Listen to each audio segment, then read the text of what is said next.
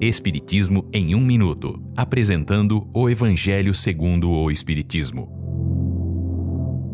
Capítulo 13. Não saiba a tua mão esquerda o que faz a tua direita. Convidar pobres e estropiados. Jesus, em certa ocasião, disse: Quando der um jantar ou uma ceia, não chame os seus amigos, nem os seus irmãos, nem os seus parentes, nem os vizinhos ricos, para que não aconteça que eles também te convidem e seja recompensado.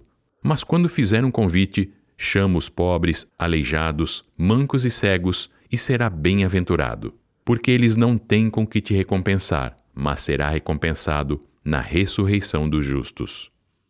Nesta passagem do Evangelho de Lucas, Jesus ensina que não se deve fazer o bem com o objetivo de ser retribuído, mas apenas pelo prazer de fazer o bem. Jesus diz para convidar os pobres e desfavorecidos porque eles não poderão devolver nada. E por jantar ou ceia, devemos entender não as refeições propriamente ditas, mas a participação na abundância do que desfrutamos.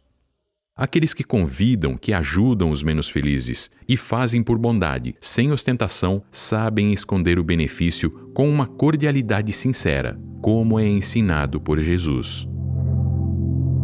Esta é uma livre interpretação. Livro consultado: O Evangelho segundo o Espiritismo, de Allan Kardec, edição 3, em francês. Visite nosso site www.vidaespiritismo.com.br.